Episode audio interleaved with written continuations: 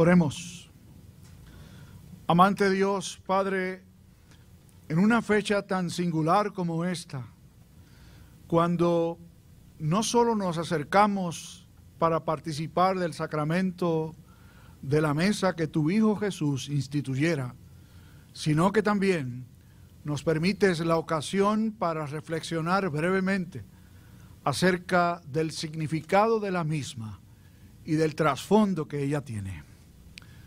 Ayúdanos a ver a Cristo, tanto en el significado de la mesa como en su historia precedente. En su nombre oramos con acción de gracias. Amén y amén. Es posible que a usted le haya pasado lo que le sucedió a Ron. Ron era un guardia de seguridad que trabajaba en la iglesia de, de Hollywood, en donde servimos un tiempo. Ron no hablaba ni gota de español, pero siempre estaba allí, él estaba vigilando la propiedad y había muy buena relación con este guardia de seguridad. Un domingo de una fecha que no puedo precisar, lo que sí estoy seguro es que no era ni Adviento ni Navidad.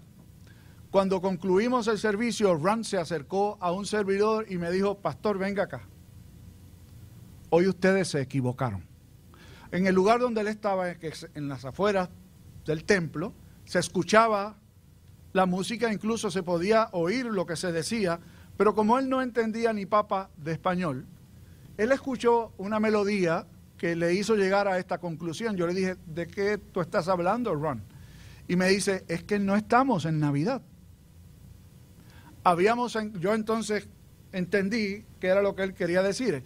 Habíamos entonado, entonado un himno que en esa instancia eh, es, eh, es, es, la misma melodía de un himno que solemos cantar en Navidad o en, o en Adviento. Es Venid fieles todos a Belén, marchemos.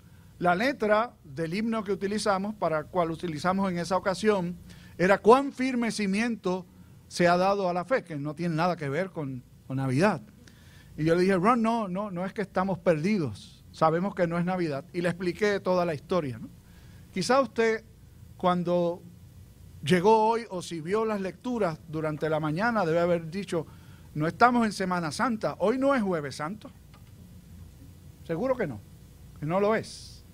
Pero de nuevo volvemos a hablar de la providencia de Dios. Entre las pocas historias animadas que quedaban en el banco de recursos, una de ellas era la última cena del Señor y les confieso que la habíamos acomodado para usarla en algún momento antes del adviento.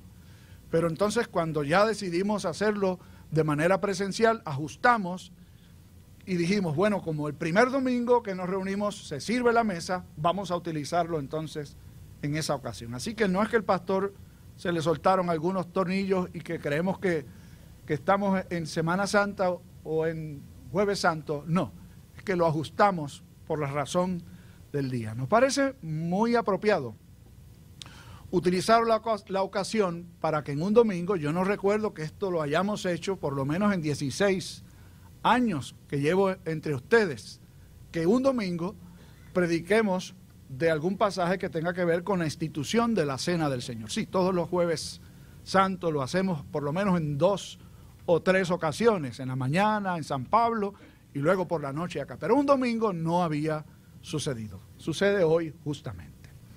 Cuando estamos tratando de titular el sermón de esta mañana, pensé originalmente en algo que tuviera que ver con la institución de la cena del Señor. Pero luego, luego, luego de haber mirado el texto y haberle puesto el título Última Cena, lo volví a mirar y dije, yo creo que no es correcto, el título no hace justicia a la historia. Esta no fue la última cena de Jesús. Esta fue la última Pascua de Jesús. De hecho, la primera cena cristiana y la última cena pascual. ¿Qué era la Pascua? Si ustedes son como la mayoría de nosotros, ¿verdad? Que pueden hablar en español y en inglés. Ustedes saben que el título o la traducción al inglés de Pascua es Passover. ¿Sabían eso, verdad? Ustedes seguro son bilingües. Passover quiere decir pasar sobre. Y esa es una mejor traducción que Pascua. Digo, en el sentido de que si usted le dicen Pascua, no le viene a su mente la idea de que significa pasar sobre. Pascua es una transliteración del hebreo que es pesá, que es un, es un verbo que significa pasar sobre. Entonces se translitera y se utiliza el concepto de Pascua, que significa lo mismo, pasar sobre, pero que en inglés es mucho más explícito. ¿De qué estamos hablando?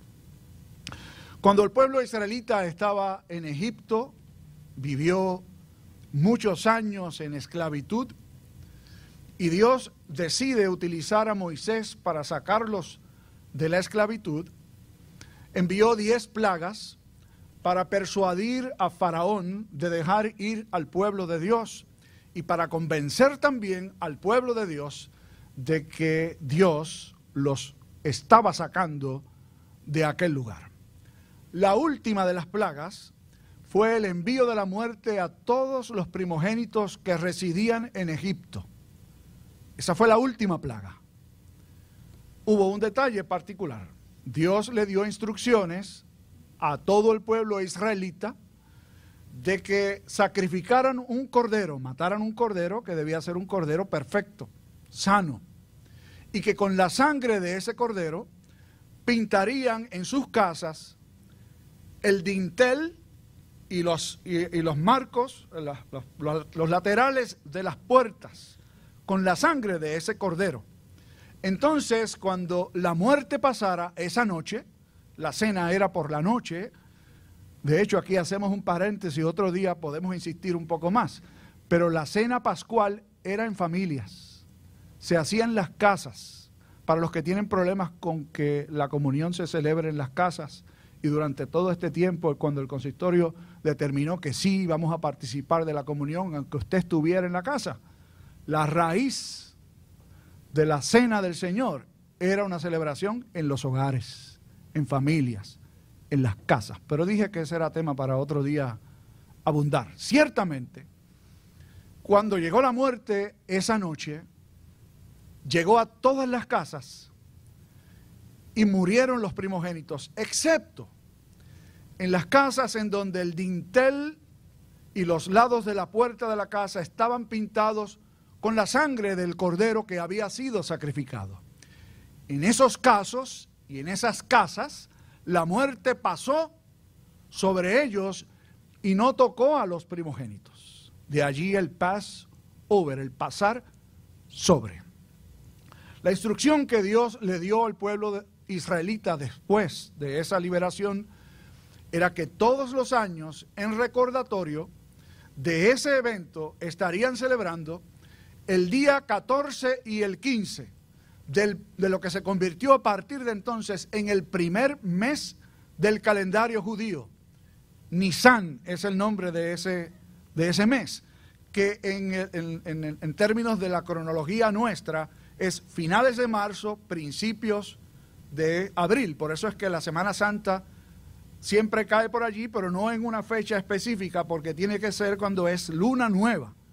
Pero bueno, ese también es tema para otro día. Yo no soy meteorólogo, ni mucho, ni mucho menos. Pero quizás un poco de información para que vean por qué varía la celebración de la Pascua, eh, de la Semana Santa, todos los años. El día 14 se sacrificaría el cordero y el día 15 comenzaría la celebración de los panes sin levadura. ¿Y qué tenía esto que ver? Todo esto es introducción nada más. Que la cena pascual, la primera cena pascual, la que se celebró allí en Egipto por única vez, debía tener un cordero que se sacrificaba, se asaba y se tenía que comer completo.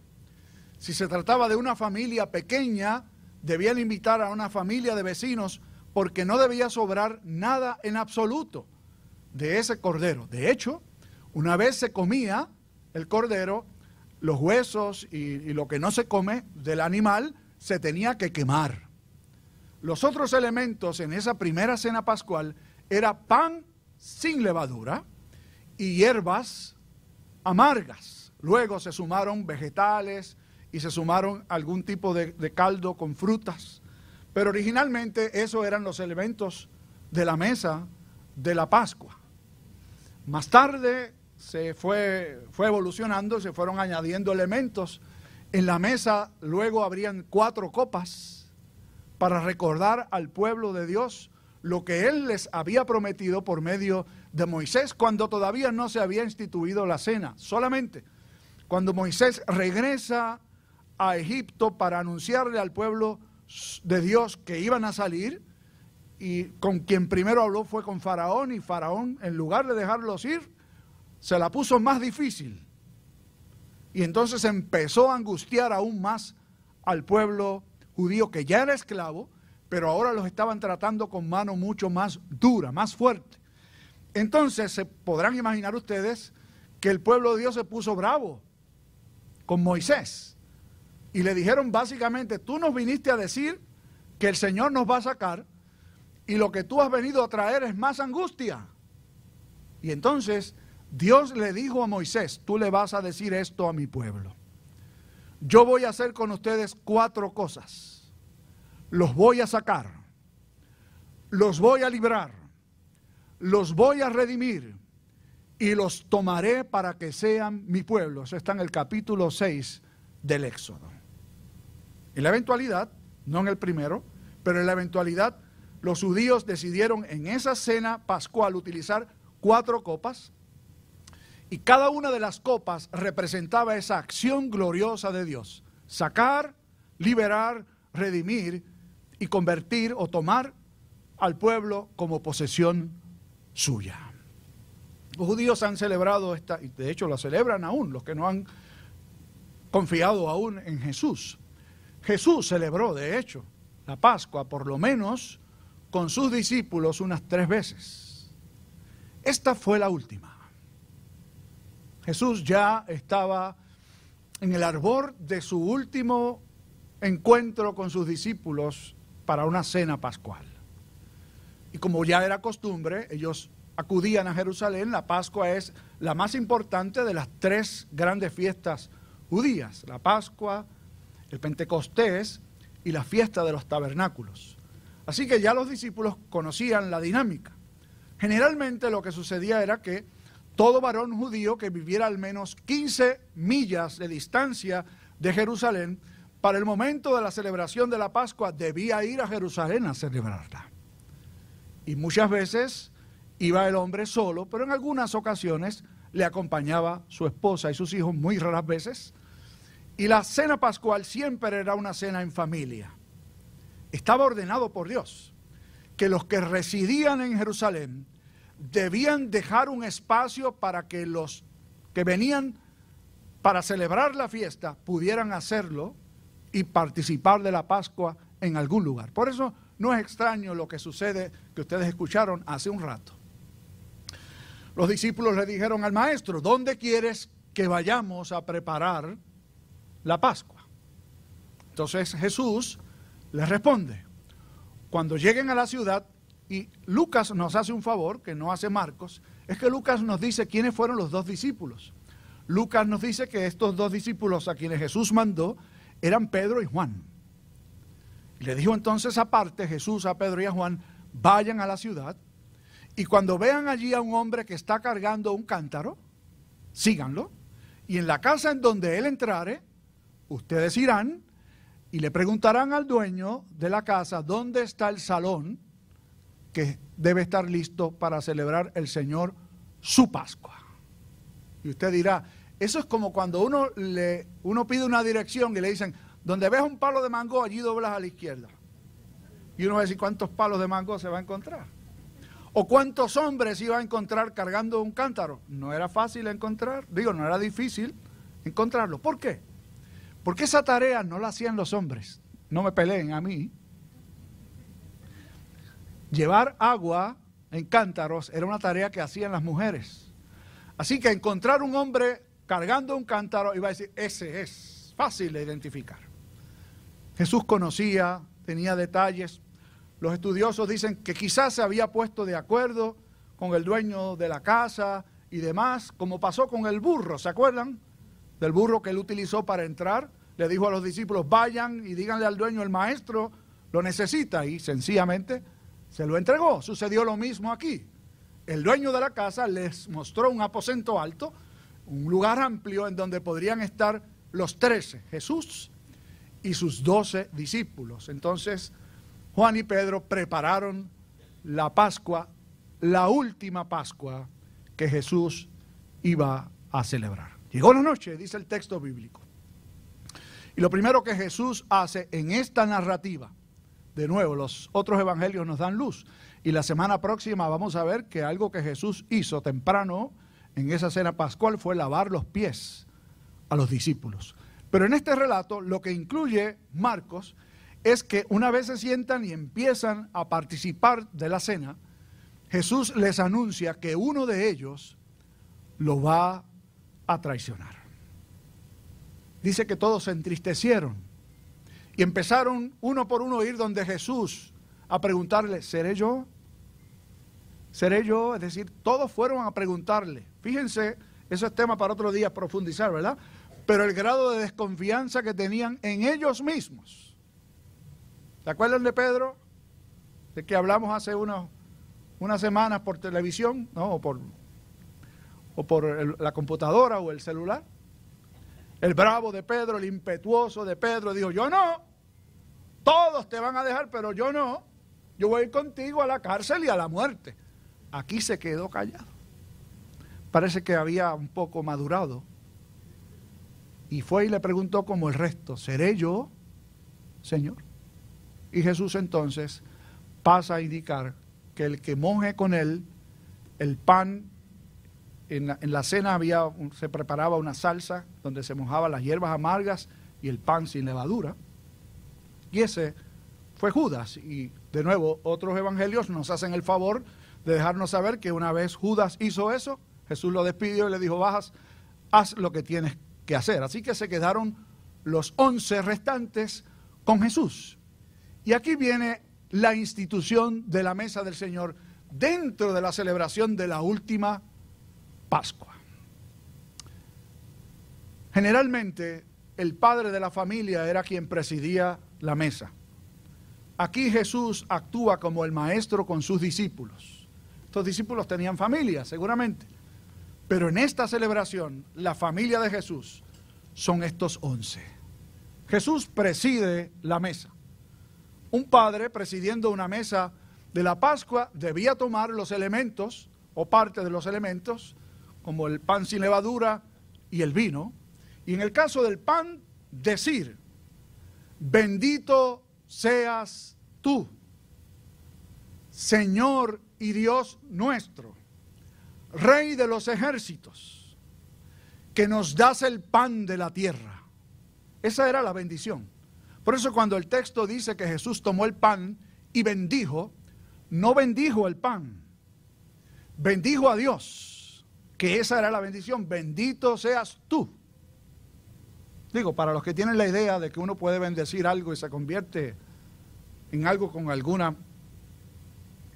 con algún poder mágico. No, Jesús no bendijo el pan. Jesús bendijo a Dios.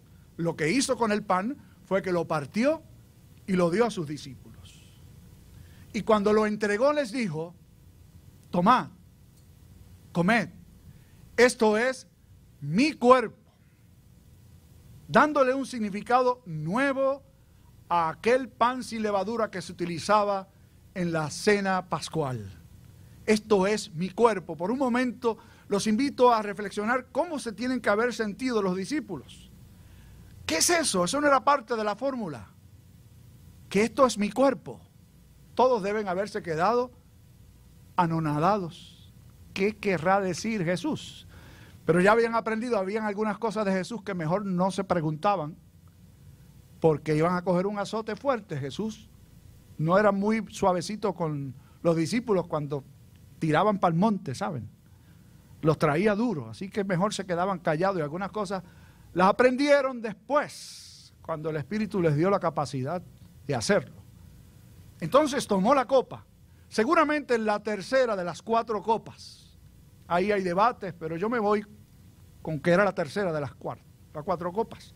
porque se le llama a esta copa la copa de la redención o la copa de la salvación, que era la tercera copa, recuerden, la copa que decía que el Señor los sacaría, la copa que decía que el Señor los libraría, la copa que decía que el Señor los redimiría. ¿Y qué pasó con la cuarta? Bueno, si usted mira bien el texto, se va a dar cuenta de que Jesús dice, después que tomó la tercera copa, que no volverá a tomar más del fruto de la vid hasta que Él venga. Así que esa parte de la cena no se celebró, se quedó inconclusa. La copa que implica que el Señor tomó a su pueblo para sí, me parece maravilloso. Si estuviéramos dando un estudio bíblico, nos quedamos un buen rato.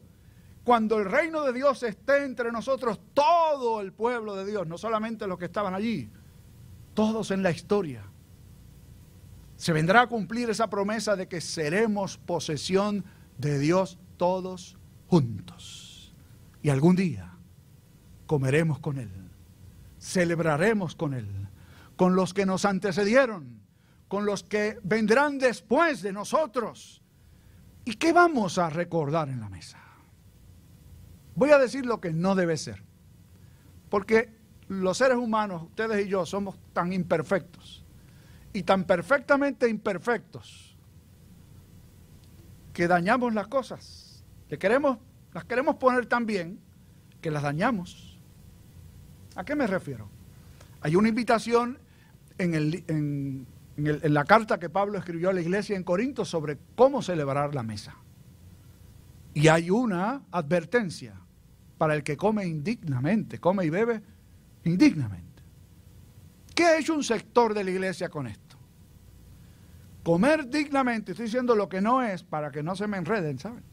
Lo que no es. Algunos creen que comer y beber dignamente es ir vestidos de blanco. Aquí eso no pasa, gracias a Dios. Se le pide a los muchachos un uniforme blanco y negro, pero no es porque el blanco tenga nada Nada en contra del negro tampoco, ¿saben? Algunos creen que si uno se viste de blanco, uno es más puro. ¿Saben qué Jesús diría sobre eso? Sepulcros blanqueados. Algunos piensan que acercarse dignamente a la mesa del Señor es ese día tan pronto uno se levanta, no le decir ni una palabra ofensiva. Entonces se sienten dignos. Miren, no diga una palabra ofensiva la vida entera, no el día que va a tomar comunión. Porque esa es una hipocresía. Y algunos siguen por allí añadiéndole cosas. Venir dignamente es hacer esto, hacer aquello, dejar de hacer esto, dejar de hacer lo otro. Venir dignamente a la mesa del Señor es entender primero que celebramos. Que Cristo es nuestra Pascua. Que Él es el Cordero cuya sangre nos libra de la muerte eterna, que nos sella para sí, que nos saca de la esclavitud, que nos libra para nos libera, perdón, para servirle, que nos compra, nos redime, nos salva para ser posesión suya. Y que algún día nos va a tomar a todos como pueblo suyo. Eso es lo que celebramos en la Pascua. No es cuán bueno puede ser usted o un servidor. Es cuán bueno es el mérito de Cristo, perfecto Cordero de Dios, inmolado. Cuando las cosas no se entienden bien, uno tiende a llegar a conclusiones que no son correctas. Yo leí una historia sobre un viejo, y así lo dice la historia, o sea, no hay nada malo con, con que le digan viejo a uno si es verdad. No se sienta mal, sabe que usted no puede engañar al, calendario, la verdad es la verdad, aunque la diga un loco, ¿verdad? Así que dicen. Pues este hombre que la historia dice que era un viejo, en casi la última etapa de su vida, se le veía todos los días ir con un balde lleno de pequeños camarones, caminaba por la orilla de la playa, llegaba hasta su pedazo de puerto preferido y caminaba religiosamente todos los días con este, eh, con este balde lleno de camarones y llegaba hasta el extremo del puerto y allí comenzaba a lanzar los camarones al aire. ¿Qué pasa? Desde que él venía caminando por la orilla de la playa, se acercaban y se remolinaban alrededor suyo un montón de gaviotas. Estos camarones eran para esas gaviotas. Y mientras este señor, que se llamaba Ed, Eddie, lanzaba las gaviotas, ah, perdón, los camarones al aire para alimentar las gaviotas, iba diciendo gracias, gracias. Y a lo mejor si yo paro aquí la historia, usted le va a decir, ese señor tiene tres o cuatro tornillos sueltos. ¿Qué es eso? De ir con camarones, tirarlos al aire y decir gracias, gracias. Les voy a decir porque a mí me pasó lo mismo leyendo la historia. Este señor algo le pasa. Termina la historia diciendo quién era el tal Eddie o el tal Ed. Mejor conocido como Ed Rick. ¿Y quién era Ed Rick? Tampoco he dicho mucho todavía. Ed Rick fue un veterano de la Primera Guerra Mundial, el más condecorado piloto en la historia de la milicia estadounidense.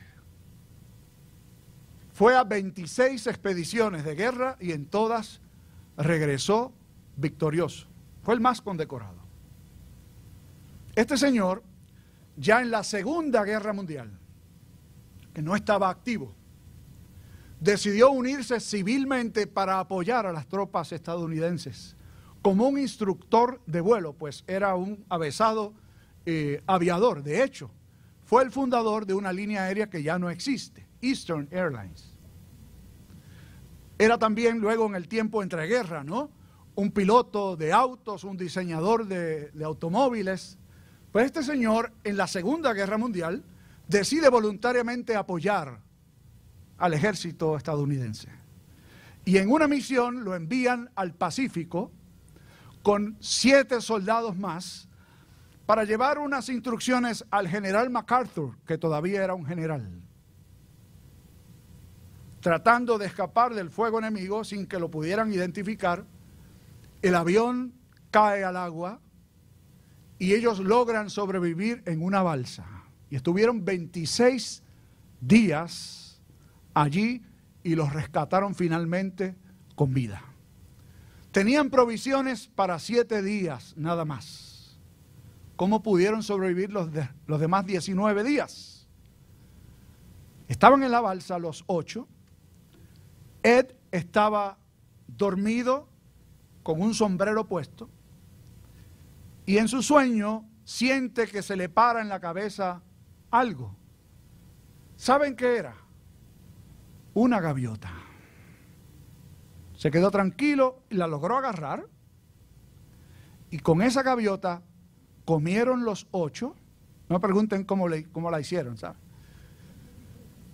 Comieron los ocho y con las vísceras la utilizaron para pescar y se pudieron alimentar el resto de los días hasta que fueron rescatados. Ya entenderá usted un poco por qué Ed se dio a la tarea de alimentar gaviotas y decir gracias. Cuando uno entiende la historia, entiende lo que hizo. Cuando uno entiende la historia, entiende la mesa del Señor. Esto no es un rito sin sentido y que se repite vez tras vez. Cada vez que nos acercamos a la mesa, recordamos que aquí están los elementos que representan el cordero por el cual somos salvos. Esta es la mesa del Señor. Y cuando usted y yo nos acerquemos a ella en esta mañana, hagámoslo dignamente, recordando lo que Jesús hizo por nosotros, porque no hay vida espiritual fuera de Cristo. Oremos. Padre, gracias por la última cena pascual de tu Hijo, por la primera cena cristiana, porque a través de los siglos se ha preservado y hoy nos permites el enorme privilegio de volver a hacerlo. Ministrale a tu pueblo y concédenos fuerzas para corresponderte en servicio agradecido. Por Jesús oramos. Amén y amén.